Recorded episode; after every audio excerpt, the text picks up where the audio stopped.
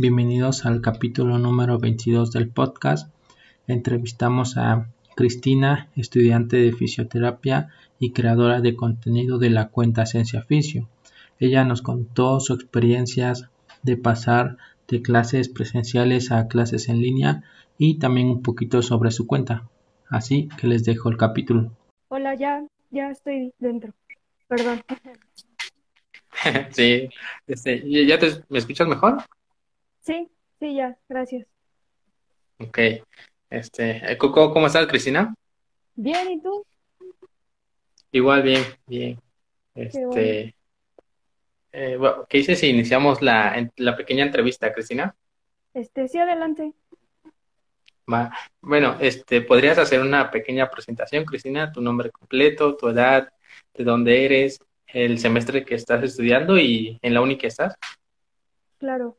Eh, bueno, mi nombre es Cristina Sacabla Hernández, estoy estudiando la licenciatura de fisioterapia, eh, voy a cursar el sexto semestre, eh, tengo 20 años y estudio en una, una este, universidad de Puebla, se llama UDAL o la Universidad de América Latina. ¿En qué semestre estás, Cristina?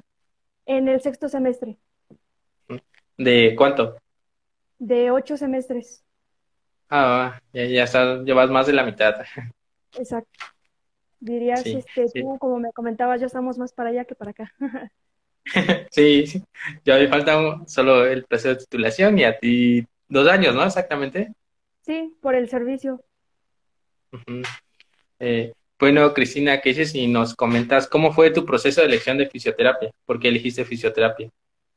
Eh, de hecho, ahí va a haber como, como eh, ahora sí se van a romper amistades, porque la verdad es que yo no quería estudiar fisioterapia.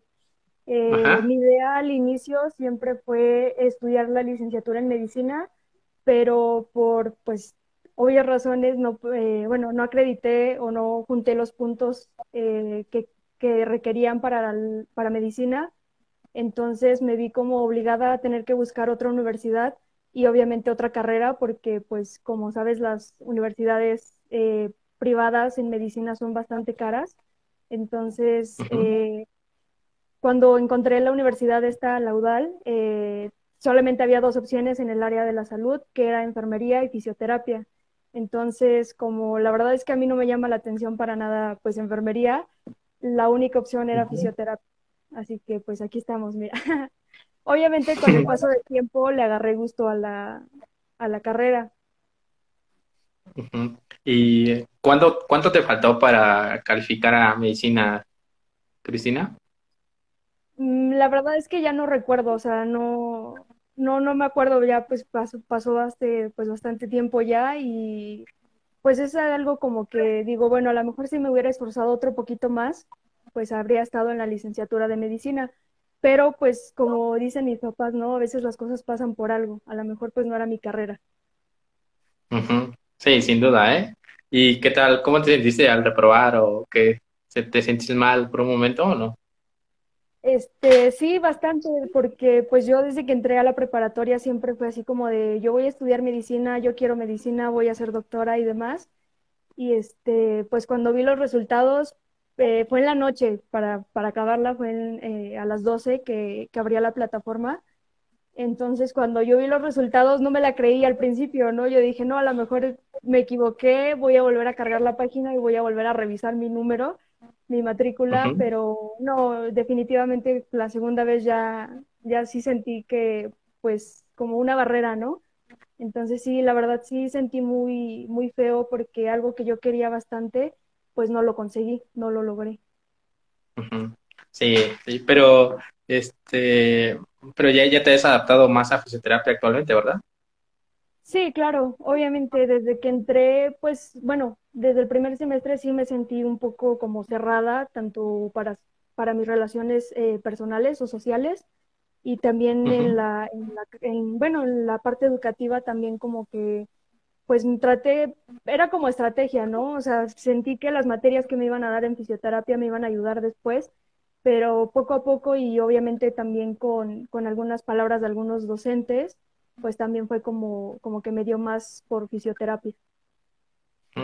Eh, bueno, creo yo coincidimos en eso, este, Cristina, porque yo igual al inicio quería estudiar medicina y no pasé dos veces el examen y ya como fue la segunda opción fisioterapia, pero ya, ya me adapté bastante bien en los primeros semestres. Sí, creo que es algo eh, bastante como complicado, ¿no? Sí, y yo, yo que lo intenté dos veces, pero como que después me fui adaptando. Y, entonces tú presentaste en dos universidades diferentes en cuanto a medicina y fisioterapia. No, no, no. Es que la, bueno, yo, la universidad que yo había escogido era pública. Eh, aquí es, es bastante conocida. Es la UAP, no sé si has escuchado de ella. Entonces, eh, solamente apliqué para esa universidad. Aquí en, en, Puebla y en México apliqué para otra universidad, pero pues en ninguna de las dos quedé. Entonces sí ah. sentí, o sea, en la de México no era como, como mi primera opción, ¿no? Es como que no sentí tan feo porque pues no, tampoco quería irme hasta México a estudiar, pero cuando vi que no pasé aquí en la de Puebla, pues sí me vi forzada a buscar una universidad privada.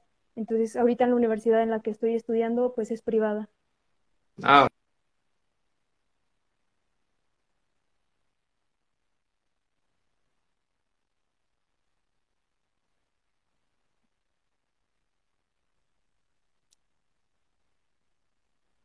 Eh, Cristina, ¿me escuchas? Este, un poco cortado. Ah, te estaba preguntando cuál era la perspectiva de fisioterapia que tenías al inicio de la carrera.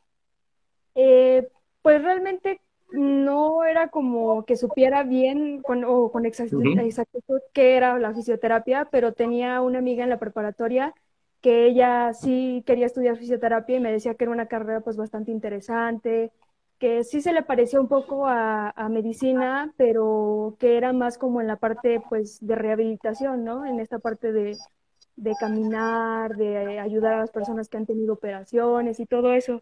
Entonces, la verdad es que nunca tuve una idea pues como clara de fisioterapia al inicio, sino que lo fui descubriendo con el paso del tiempo en la misma carrera. Entonces, no, bueno, ya, ya tenías un poquito de idea, ¿no? Por tu amiga. Pero algún comercial, los del CRIT, ¿no lo habías visto antes? Nada, absolutamente nada. Te digo, yo estaba 100% enfocada en medicina y pues no, nunca me puse a investigar o indagar de otras carreras. no, sí. Bueno, al inicio te dicen eso, ¿no? Que se parece a medicina, pero por las materias de, de tronco común, ¿no? Anatomía, fisiología en los primeros semestres. Sí, claro, de hecho, cuando entramos a la, bueno, al primer semestre, me acuerdo mucho de un maestro que, que, me, que me es bastante interesante y él nos decía, ¿no? Eh, ¿Cuántos de aquí están porque no pasaron medicina? Y ya, pues así como de, ah, pues yo no. Y ya nos decía, pues en los primeros tres semestres, eh, fisioterapia va a cumplir sus expectativas en medicina porque va a haber materias que ven en medicina también. Entonces era así como de, pues está interesante, pero obviamente todo va enfocado a algo, ¿no? En este caso, aunque fueran eh, materias, como dices tú, de tronco común, iban más enfocadas a fisioterapia. Sí, eso sí, y con un poquito más generales, ¿no? No tan específicos como otros, como de medicina. Sí, claro, por ejemplo, farmacología, ¿no? Que es una materia de, de, tronco común y es como de que a nosotros, pues lo general, ¿no? Nada como muy específico ya a una patología. Y bueno, Cristina, ¿nos podrías comentar cómo fue en los primeros semestres? Bueno, sé que a ti te tocó todavía presencial y después en línea. ¿Cómo, ves la diferencia entre esas dos modalidades?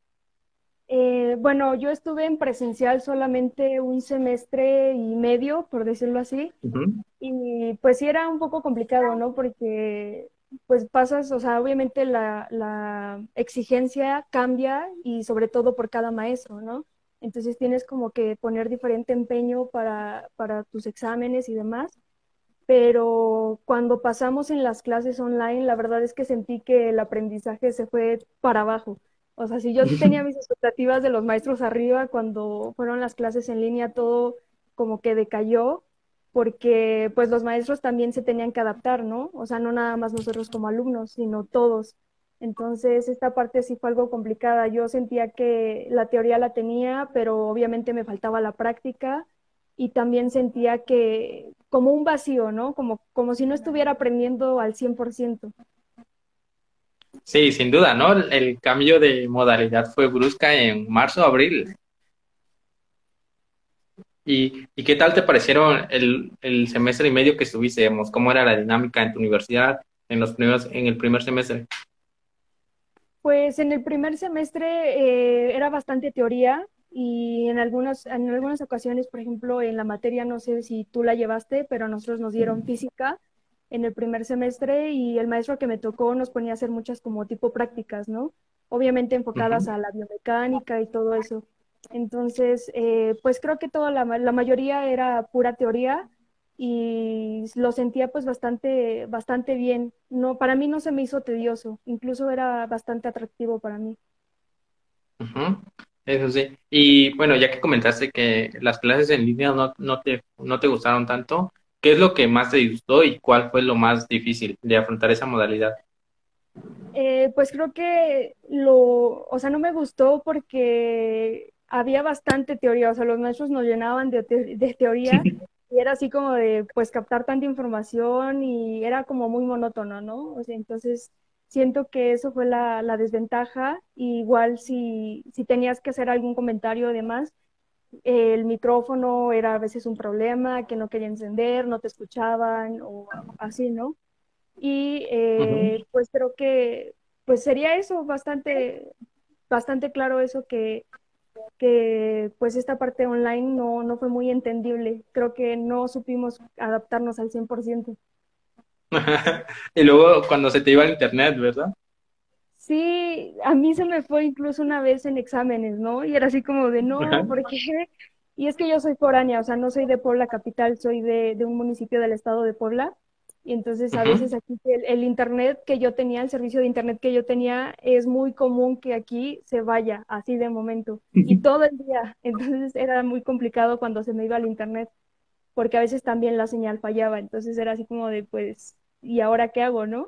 Y en exámenes era peor. Sí. ¿Y en qué examen te pasó eso? Eh, me pasó en uno que era oral para acabarla. era un examen oral.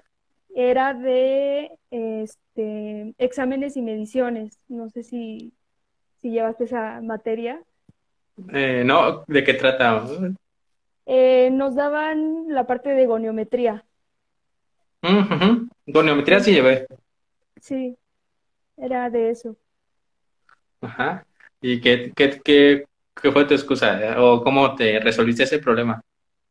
Pues le envié mensaje a la, a, la, licenciada y le dije que la verdad es que me estaba fallando mi internet. Bueno, que no tenía internet y que iba a hacer pues mi examen con datos, pero pues no sabía si los datos me iban a alcanzar para presentar adecuadamente el examen. Entonces ya me dijo que pues no había problema porque nos pedían la cámara encendida, entonces le dije pues que a lo mejor era un ratito nada más la que le iba a mantener encendida y me dijo que pues no había problema. Hasta eso pues los docentes se portaron muy comprensivos a veces en esas partes.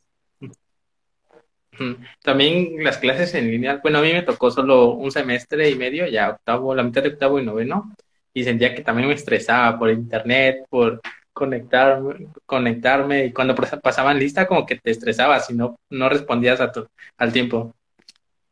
Algo que también me molestaba era que como que nos llenaban mucho de tareas, ¿no? Era así como de, quiero esta tarea para tal hora y era así como de, pues yo tengo clases corridas hasta esa hora. Entonces sí, a veces estaba yo en otra clase, pero tenía yo que estar haciendo otro trabajo. Ajá. Eh, ¿y, ¿y, qué tal? ¿Cómo te organizaste en, en, en, estos, en estos semestres en línea? Pues eh, bueno, hasta el cuarto semestre llevé clases en la mañana, entonces pues tenía toda la tarde para hacer mis tareas, avanzarlas y pues los trabajos que eran, a veces eran muy pocos, la verdad, que nos dejaban este, durante clases, que eran fotos o, nos dejaban mucho esta parte de, anatomía para colorear, para, para aprenderlo más rápido o más fácil este, pues trataba de apurarme porque a veces entre clases nos dan 10 minutos o 20 minutos antes, o sea, salir del tiempo pues establecido.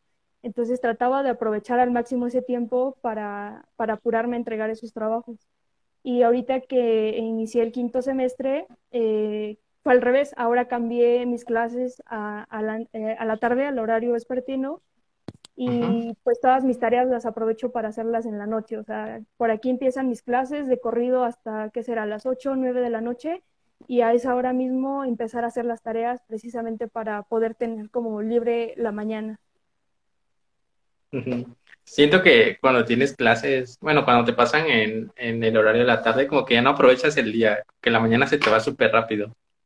Sí, bastante, al menos a mí, porque yo tengo, bueno, yo trabajo en, en las mañanas eh, en un, negocio familiar, entonces como ayudo a, a, mi, a mi mamá en esta parte, pues sí era como de, pues te tienes que levantar temprano para, para que me ayudes en la mañana y ya tengas como libre tus clases, porque pues mis clases son a cámara, cámara encendida, bueno, eran a cámara encendida, y este, tenía que pues estar al pendiente también de eso.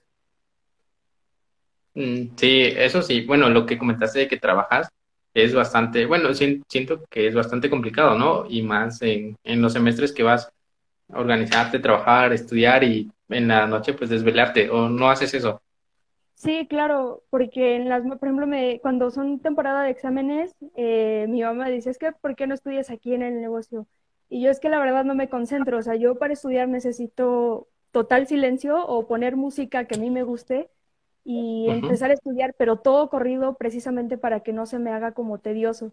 Entonces, por ejemplo, en las mañanas que trabajaba, pues no, no estudiaba para nada, sino que cuando llegaba ya la tarde noche, era cuando yo me ponía a estudiar y a veces sí eran las 2 de la mañana, 3, y yo seguía despierta y al día siguiente levantarme temprano a las, eh, ¿qué será? A las 8 para igual atender el negocio y todo esto, entonces era algo pues bastante cansado. ¿Y ya te adaptaste a los desvelos o todavía, todavía no? ¿Perdón? Sí, ya te has adaptado a, desvelar o todavía no. No, yo soy un, yo soy de esas personas que la verdad les gusta dormir en sus horarios. Entonces, cuando me desvelo, la verdad es que sí sufro bastante. Quisiera pues dormir, llegar y dormir pues lo que me queda de la mañana o en la tarde, pero pues ya es imposible. Entonces ya eh, pues esas desveladas ya, ya no se recuperan. Bueno, ahora que comentaste de las materias, ¿nos podrías mencionar qué materia se te ha hecho más difícil en lo que llevas de, la carrera? Eh, creo que la más difícil que he tenido de estos cinco semestres eh, se llama terapias de rehabilitación, eh, porque en las clases pues online obviamente es bastante información porque es todo lo que se refiere a agentes físicos. Entonces, por, por la parte de, por ejemplo, electroestimulación, que es como el agente físico que tiene más datos, más información y demás, entonces siento que, que sí era bastante información para, para esa materia. Eh, bueno, más por la teoría, ¿no? Porque todavía te falta lo práctico en agentes físicos, ¿verdad? Este, pues pude, eh, como este semestre nos dieron opcional regresar a presenciales, y mantenernos como en híbrido. Este, solamente aproveché el último, el último parcial del semestre para ir, entonces cuando hacíamos prácticas, pues obviamente cambiaba, ¿no? Porque aunque te daban tanta teoría, tenías esta parte de prácticas. Pero sí, por toda la teoría sí era bastante difícil porque sus exámenes sí los hacía algo complicados y pues como era mucha información y a veces como decían ellos, ¿no? Vamos a hacer exámenes de confusión. O sea, te vamos a cambiar qué es y pues sí, sí tienes que leer como detalladamente la pregunta. Bueno, eso sí, pero, pero ya, ya, ya vas bien en, esa materia. Sí, de hecho, de hecho voy bien en todas. Hasta el momento no, no me ha ido mal, no me quejo, voy bien en todas, pero pues es como te digo, obviamente con esfuerzo y con esas desveladas, con el estudio, pues todo va bien. Y ahora la materia más difícil que has llevado en estos semestres, más más fácil, perdón. La más fácil, eh, pues yo creo que para mí sería este, exámenes y mediciones. Creo que, sería la más fácil porque pues todo lo de goniometría, pues simplemente aprenderse los rangos de movilidad y ya obviamente eh, lo demás es como la parte lógica, ¿no? De cómo se debería poner el goniómetro y medir y demás. Eh, ahora que comentaste que vas bien en todas las materias y en todos los semestres, eh, mm, Cristina, ¿nos podrías decir cuál es tu método de estudios? ¿Utilizas apuntes, mapas mentales? haces este, dibujos? ¿Cómo, es tu método de estudio? Eh, pues yo hago, o sea, en clases presenciales, obviamente, pues los apuntes en la libreta, ¿no? Pero cuando se llegaban las fechas de exámenes, eh, mi método de estudio era que en las hojas blancas las, las cortaba en cuatro, en unos cuadritos así chiquitos, y este, anotaba como lo más importante de cada tema, y eran como tipo fichas que yo utilizaba para estudiar. Obviamente, pues en lo que las estás transcribiendo, pues se te va quedando la información, pero al momento de estudiarla simplemente ocupaba eh, lo que me hacía de, en el transporte, de mi casa a la escuela era lo que yo estudiaba, porque sentía que así se me quedaba más rápido. Obviamente pues eran las mañanas. Y ya en clases online eh, mi método de, de, estudio fue diferente. Ahora hacía mis apuntes digitales porque me daba mucha flojera hacerlos en la libreta. Entonces ahora lo cambié a digital y obviamente pues trataba de leerlo de corrido, era pura lectura. Y obviamente pues también he tratado de ser un poco autodidacta y he utilizado pues a veces que leo libros, obviamente relacionados al tema o busco artículos. Ah, eso, eso está bien. Este, y ya cuando ibas en clases presenciales, ¿estudiabas en grupo o era, eras más individual, Cristina? Eh, pues creo que en la universidad, como precisamente como no era la licenciatura que yo quería, como que sí me cerré socialmente a mi, a mi yo, por decirlo así, pero eh, pues sí trataba siempre como de estudiar, eh, obviamente tratar de estudiar sola, pero cuando llegaba a la universidad con mi grupo de, amigos, a veces era como de que nos preguntábamos, ¿no? Para ver si ya teníamos como, como la idea o ya teníamos la información pues eh, aprendida, ¿no? Entonces a veces nos preguntábamos las, las cosas y ya si contestábamos, pues adelante pasábamos con otra y demás.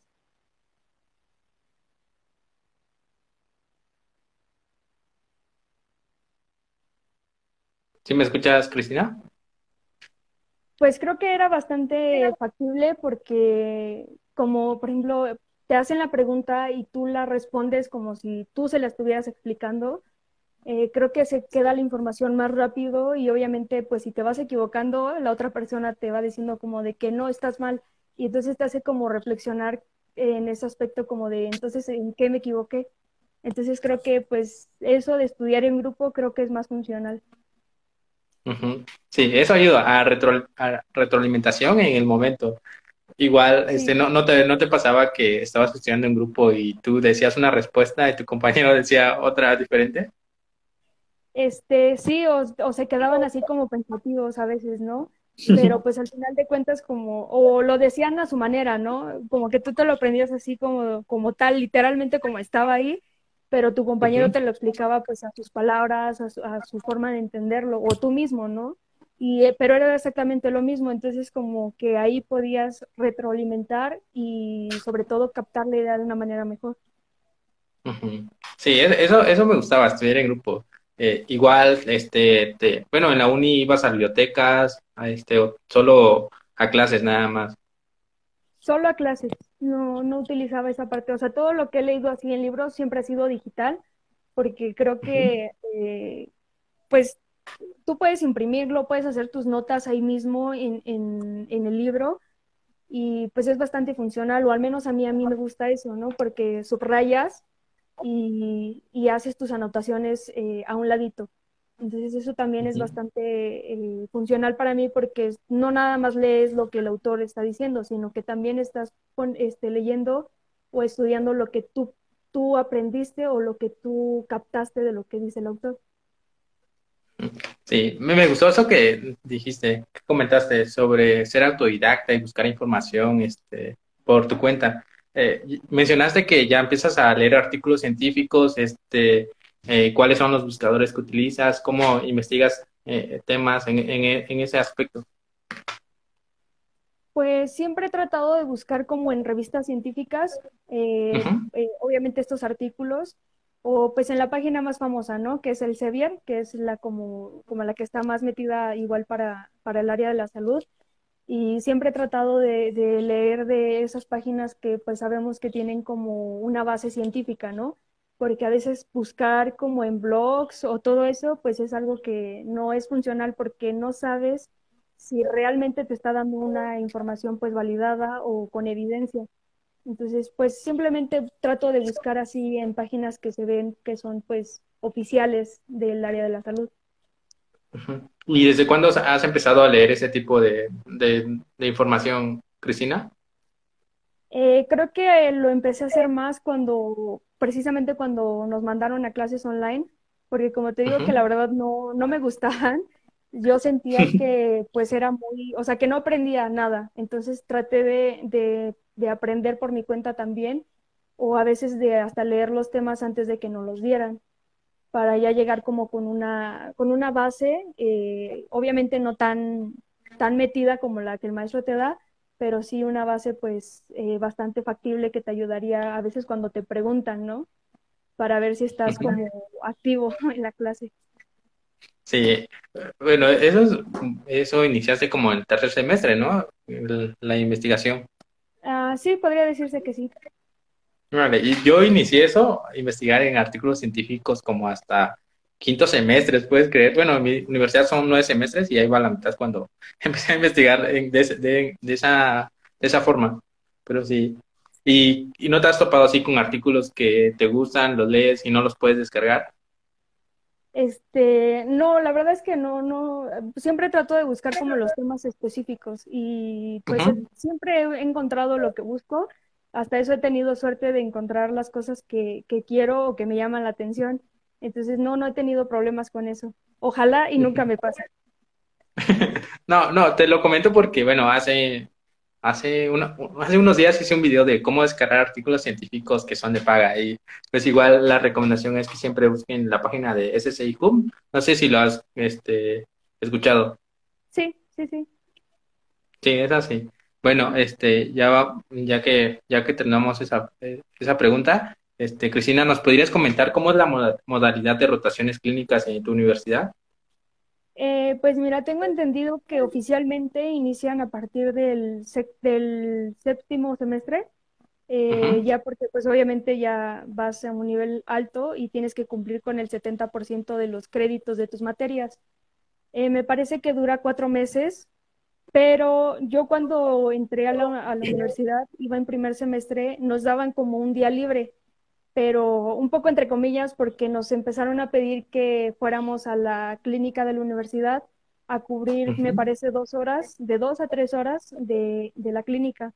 Entonces, cuando yo iba, la licenciada que estaba a cargo cuando me tocaba ir a mí, lo que hacía es que, así como llegabas, te daba el, la historia clínica del paciente y te decía que la leyeras. O sea, la tenías que leer toda completa, obviamente, y te decía que tenías que investigar ejercicios o un plan de tratamiento, obviamente fisioterapéutico, para dicha patología y se la tenías que presentar antes, obviamente antes de que llegara el paciente, para que ella te dijera si estaba bien o mal.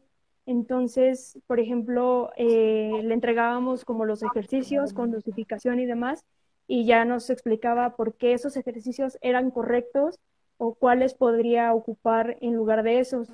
Pero obviamente también nos explicaba un poco sobre la patología del paciente y ya cuando llegaba el paciente nos permitía entrar con, con ella a, a, la terapia con el paciente. Entonces, por ejemplo, yo me acuerdo que mi primer paciente, lo, a lo primero que hice fue la aplicación de los baños de contraste con TENS.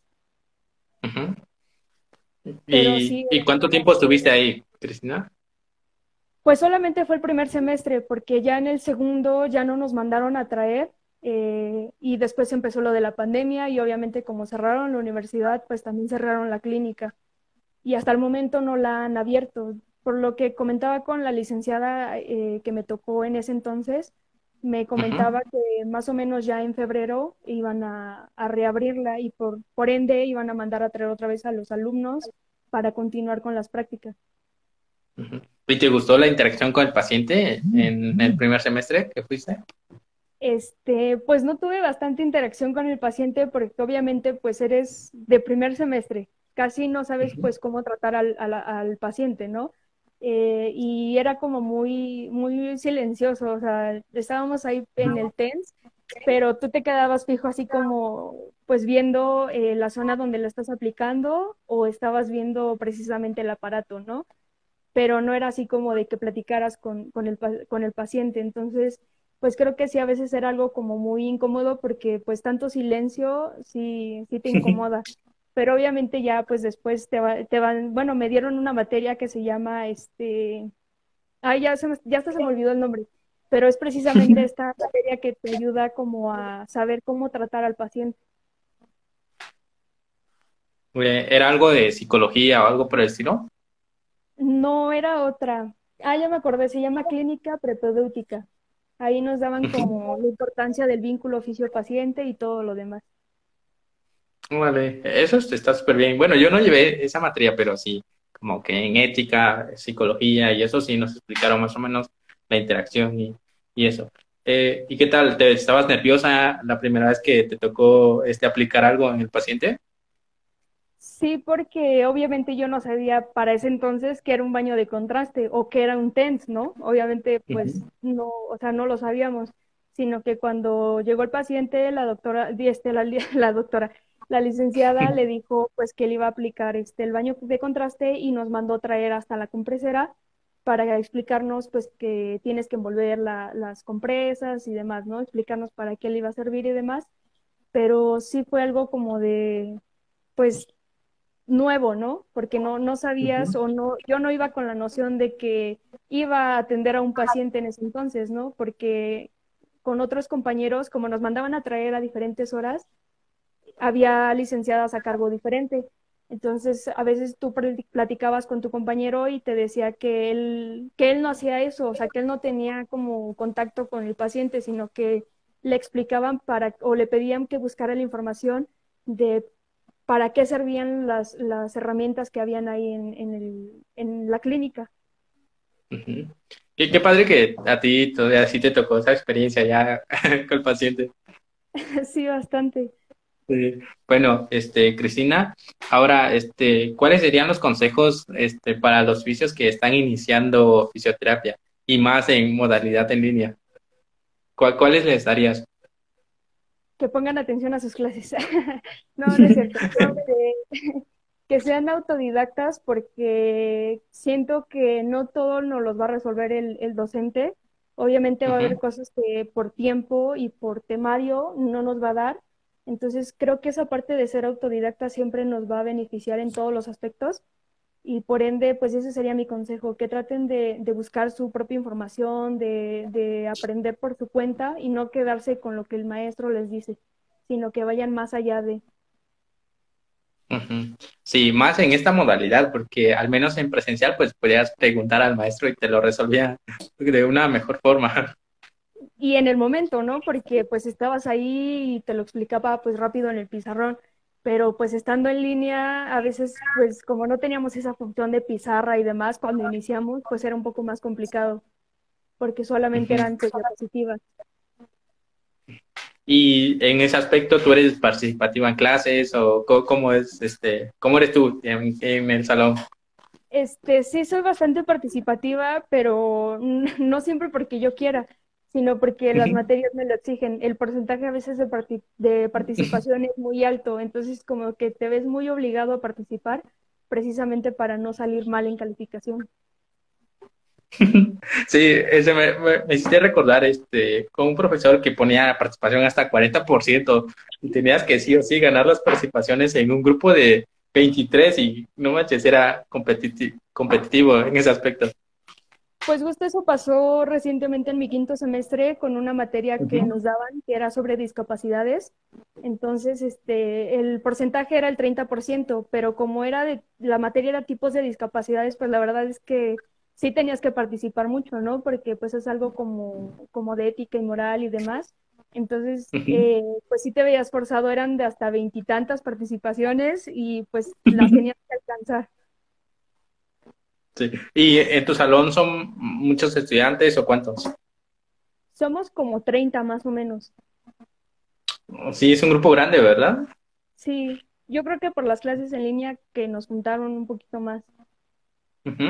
Sí, eso sí. Y ahí sí, bueno, si el profesor pide participación, ya están 10 alzando la mano el minuto. Sí, Y pues como le aparece en orden, a veces cuando querías participar, pues ya no te daba tiempo, ¿no? Porque él quería continuar con su clase y era así como de, bueno, ya. O a veces sí participabas y tus compañeros quizá pensaban, ¿no? Pues ya cállate, participas mucho. O eso es lo que yo me imagino, ¿no? Sí, e-, eso es este súper común, ¿no? Cuando piden participaciones, como que dicen, ah, ya tienes 10, cállate. Sí, de hecho. Bueno, este, ya para terminar esta parte de la entrevista un poquito más personal, este, Cristina, eh, ¿cuál sería el área que te gustaría especializarte en un futuro o enfocarte más? Pues a mí me, llama mucho la, fisioterapia pediátrica porque pues siempre me ha gustado estar con los niños, con los bebés. Es, se me hace algo pues bonito, bastante interesante también porque van aprendiendo, o sea, cómo van aprendiendo y demás. Entonces, esa sería mi área. Yo me veo ahí porque en otra, la verdad, creo que sí estaría como un poco complicado. Por ejemplo, otra que me llamaba la atención era la fisioterapia deportiva, pero una vez un maestro nos hizo el comentario de que si tú no hacías los ejercicios eh, bien como tal y se los enseñabas al deportista, eh, él te iba como a, como a empezar a, faltar al respeto en ese sentido porque te iba a decir, si tú no haces los ejercicios, ¿por qué yo sí los voy a hacer? Porque dicen que siempre te vas a encontrar como pacientes pues bastante como malhumorados, precisamente porque están lesionados o demás, ¿no? Sí, bueno, en ese aspecto como que concuerdo un poco, pero como que algunos, pues, algunos fisios no tienen tan buen físico, condición física, ¿no? Exacto. Pues creo que yo soy una que no tiene tan, tan buena condición física. Entonces yo creo que sí me, reservo más para la fisioterapia pediátrica. Sí. Bueno, en, mi caso sí, yo roté en una sede que era de niños con síndrome de Down y que más fui, ajá, en esa sede y la verdad con pediátricos sí se me hizo súper pesado. En, mi caso, no sé cómo vaya a ser el tuyo.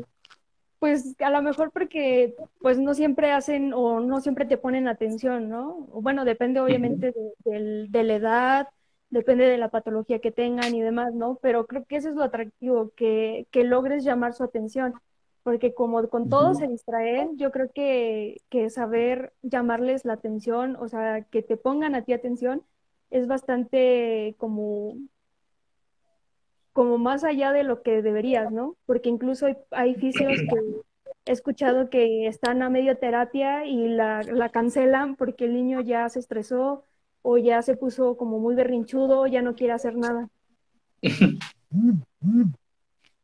Sí, eso pasa bastante cuando los niños, y más en pequeños cuando pues empiezan a llorar y está su mamá al lado y como que dices, ah, ¿qué, qué hago?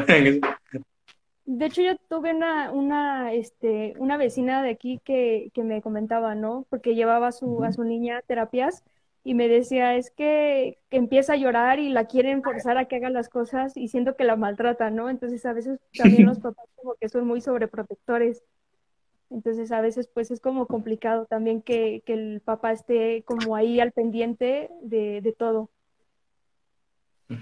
Sí, es como que tener ese tacto para tratar a, esto, a, este, a este sector de, pacientes. Sí, claro. Bueno, ahora que ya terminamos un poquito de, bueno, la mitad de la entrevista en cuanto a la personal, quise si pasamos a tu cuenta de Instagram. ¿Qué te parece? Sí, claro. Sí. Bueno, ¿nos podrías comentar cómo surgió la idea de crear la cuenta? Eh, la idea surgió también, obviamente, en, el tiempo de, mis clases online y surgió igual precisamente por la monotonía de las clases y todo eso que me daba flojera, como que me metí mucho a las redes sociales, pero específicamente en Instagram. Y de casualidad encontré un webinar de un, eh, de un estudiante en fisioterapia que en conjunto con otros colegas iba a hacer, pues, este, se llamaba Fisio Weekend en el cual invitaron a bastantes, eh, bueno, a varios licenciados en fisioterapia, no sé, a lo mejor conoces a alguno de ellos, porque son bastante, pues, famosillos, ¿no? Por ejemplo, los licenciados o los hermanos este, López Montoya, no sé si has escuchado de ellos, que están muy metidos en lo del linfedema y vendajes y todo eso. Entonces... Sí, yo, yo este, también este, me enteré de, de, la, no, del fin de semana fisio, ¿no? Esa Sí, sí, sí, era con el licenciado Eliel, ¿no? Eliel Martínez, que se llamaba. de Fisio Nova. Entonces, este, pues nos dejaban como sus frases así motivadoras y demás, y me agarraron como en un momento sentimental en el que dije, pues bueno, sí estaría bien como compartir tus, tus conocimientos con, con alguien más, no forzosamente tiene que ser de la misma carrera, obviamente tú, tú, lo vas a enfocar a, a, tu carrera, ¿no? Pero yo decía, pues a lo mejor para los estudiantes de primer semestre es complicado, para los que están en línea, eh, que van a iniciar, ¿no? Que van a iniciar su universidad en línea, pues va a ser complicado, como que no llevan esa experiencia de las clases eh, presenciales en la universidad. Y pues lo comenté con una, con una amiga eh, que, que, me llevo yo con ella desde la preparatoria y le comenté, es que yo tengo la idea de hacer una página donde yo pueda subir pues contenido de, de mi área y que lo vean, que les llegue, que estudien, ¿no? De ahí y pues ella también como que me, me, echó porras para hacerlo y pues prácticamente de ahí surgió la idea de, de crear ese, eh, Esencia Oficio precisamente para los alumnos desde el primer semestre. Eh, entonces fue como en 2020 que inició la, la cuenta. Sí, no, 2021. Fue en 2021. Ajá. Ah. Como por ¿Y qué tal? ¿Y, cómo fue que elegiste el, así, el, nombre de Esencia Fisio? ¿O tenías otras ideas para la cuenta o no? no? la verdad es que me lo pasé buscando en internet así como de buenos nombres para páginas de internet y así. Entonces como que busqué palabras así como, como que se me hicieran interesantes y demás. Y pues lo único que me gustó fue esa parte de esencia fisio, así como de pues que estamos aquí presentes, ¿no? Entonces por eso, por eso se quedó ese nombre como, como esencia oficio. Ajá, ¿y el logo cómo lo hiciste? El logo lo, lo hice con una aplicación que, que, vi en internet que ya te daba como, te preguntaba, ¿no? De qué, qué área buscas. Y ya era como de salud y te daba diferentes logos, entonces no es como propio, sino que es ya como establecido de internet. Ahora sí creo que también Wix Logo, ¿no? También está la página donde te da opciones para y te da ideas de cómo estructurar tu logo. Ajá, te daba también como los colores y así, ¿no? Una paleta de colores y demás para combinarlos y todo. Eh, no era esa página, pero era una similar. Bueno, ajá.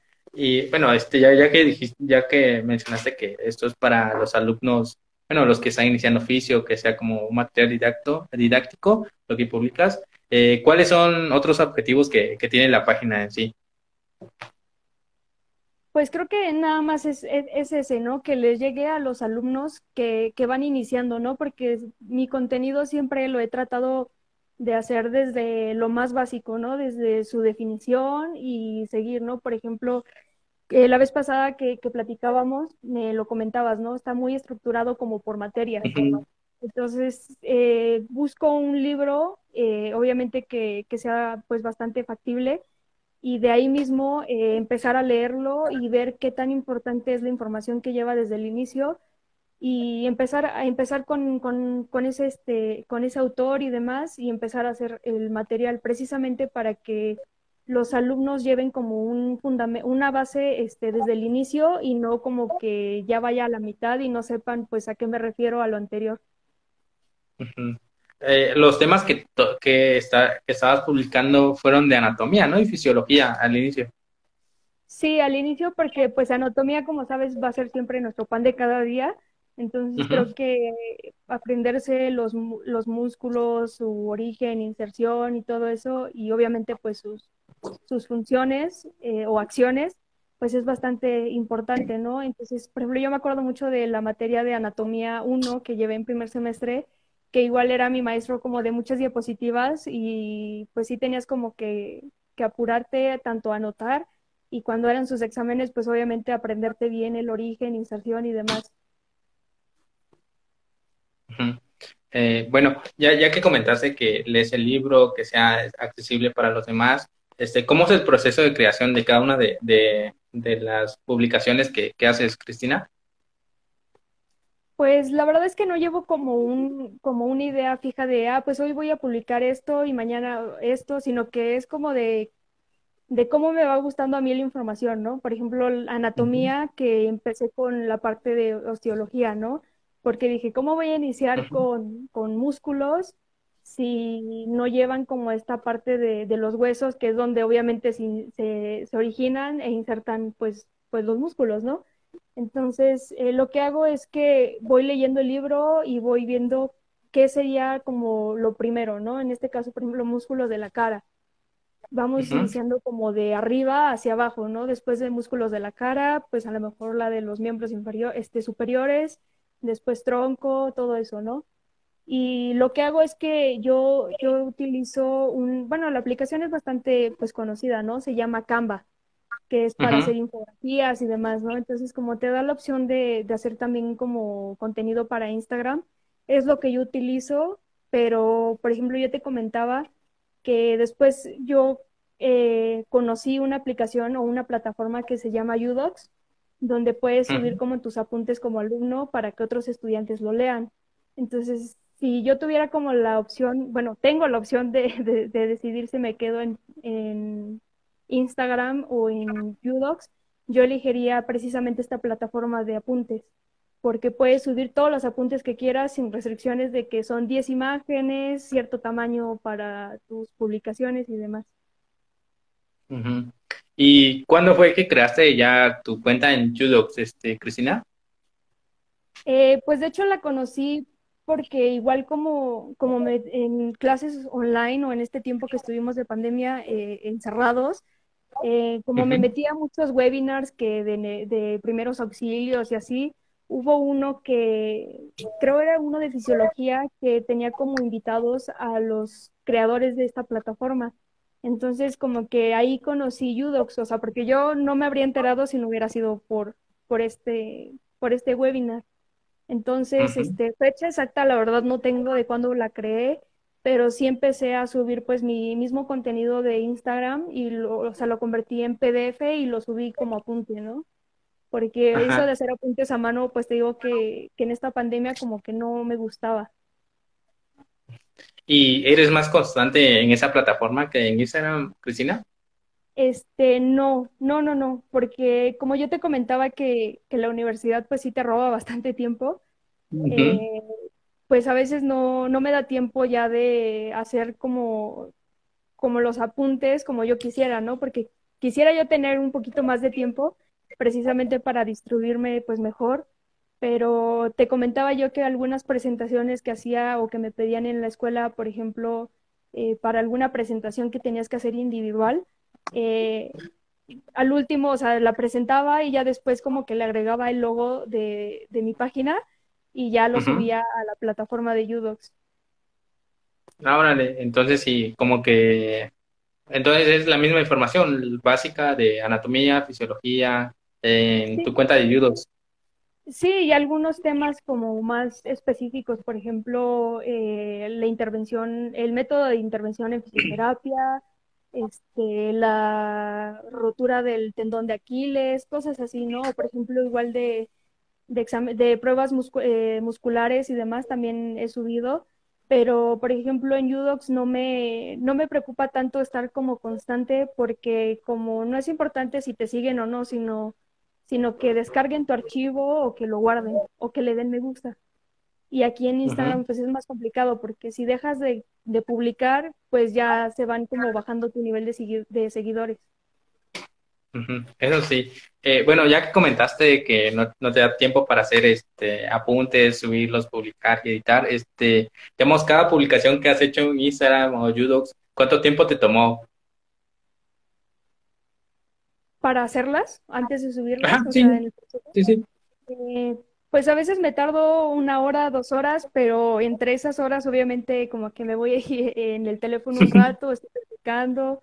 Eh, o lo que hacía, por ejemplo, cuando solamente tenía Instagram, es que al inicio, pues sí fue una idea personal lo de hacer la cuenta, pero después como vi que sí era bastante trabajo, eh, platiqué con una amiga de la universidad y pues le pedí su ayuda, ¿no? Como de, pues échame la mano y vamos a hacer como esta página juntas. Entonces ella se encargaba de la, de la parte interactiva, de hacer dinámicas como quiz de lo que subíamos y demás, o hacerles preguntas a los seguidores como de qué tema les gustaría que se publicara después.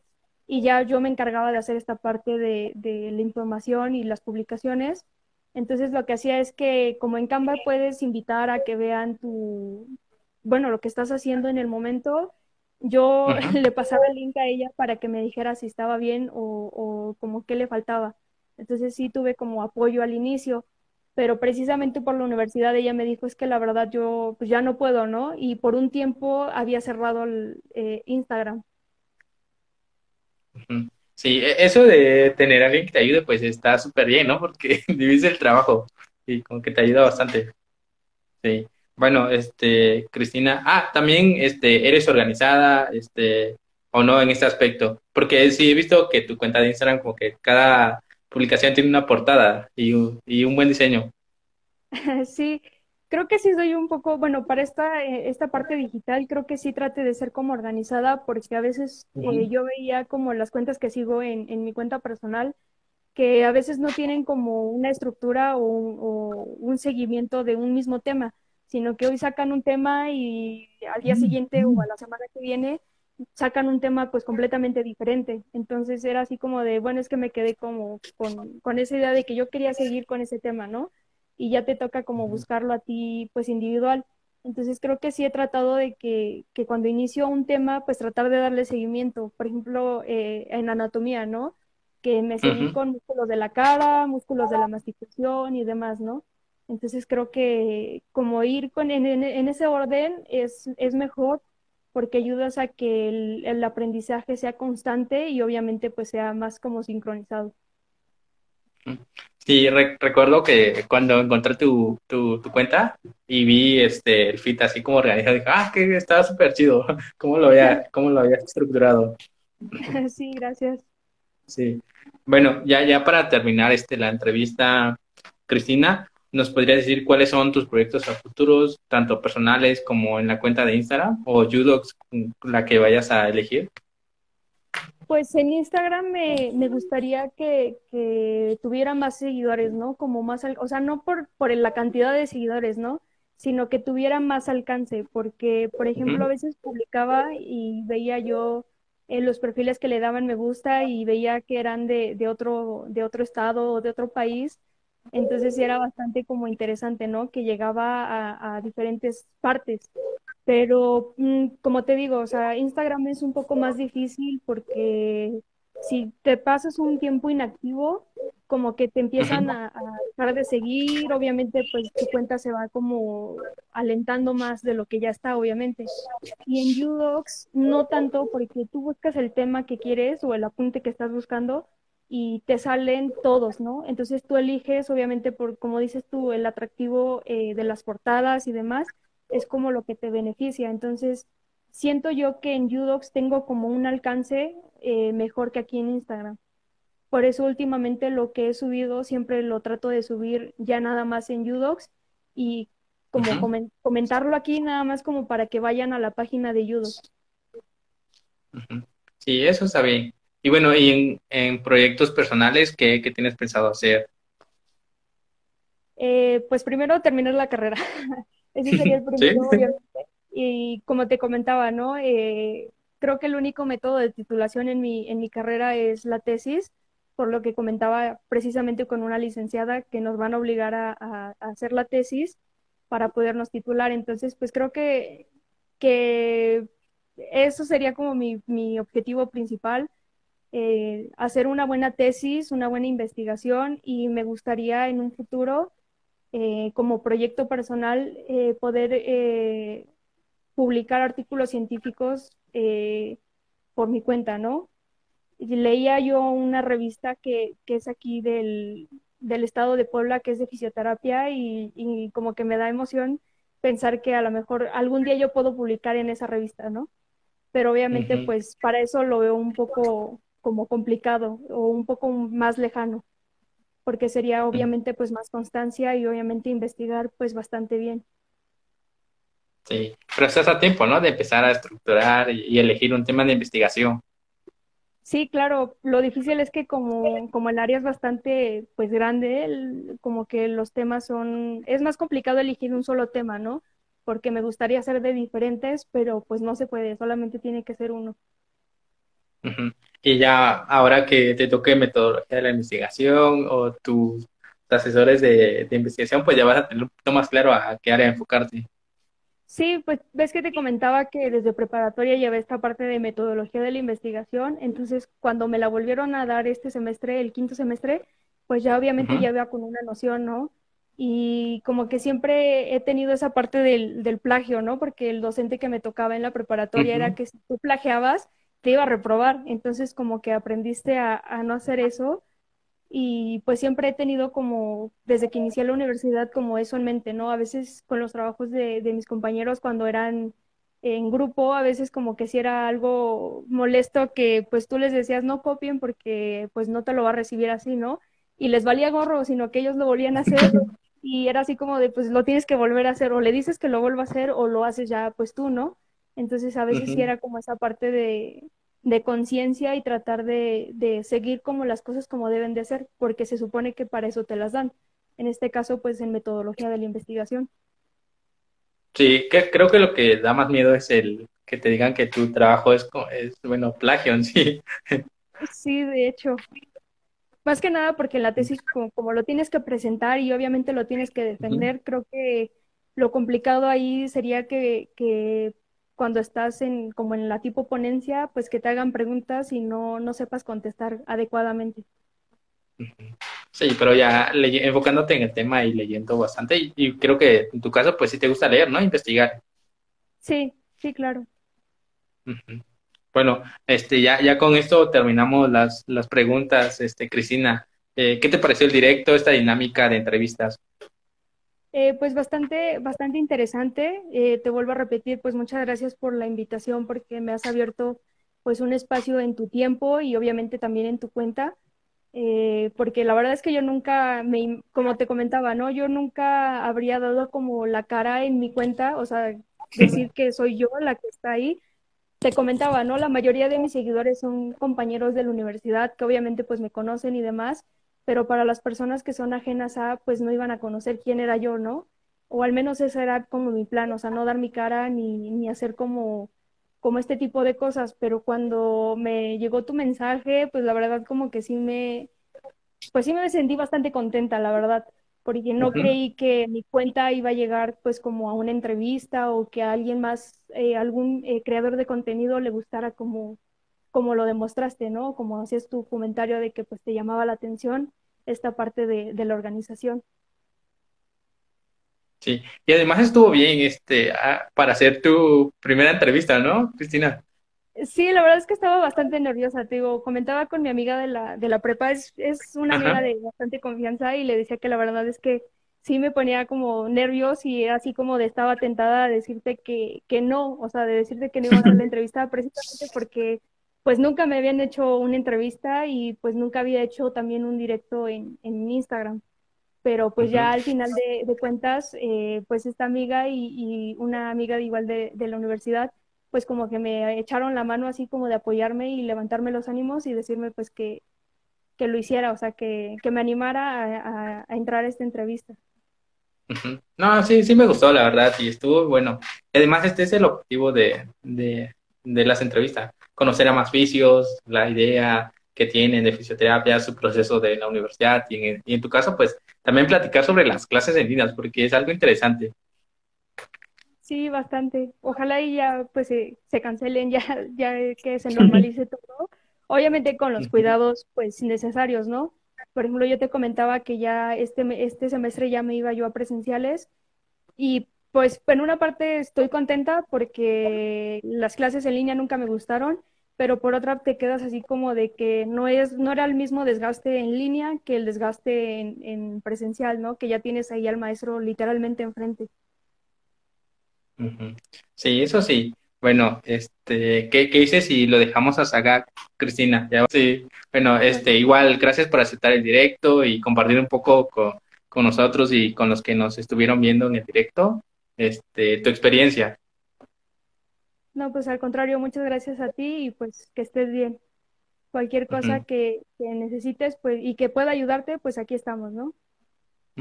Sí, igual digo que el primer directo es como para conocer a Picio, quién está detrás de la cuenta, y en un futuro podemos hacer este un, segundo, una segunda entrevista hablando de un tema en específico. ¿Qué te parece, Cristina? Sí, claro, con mucho gusto. Va, entonces nos pedimos, Cristina. Hasta luego, cuídate. Hasta luego, adiós.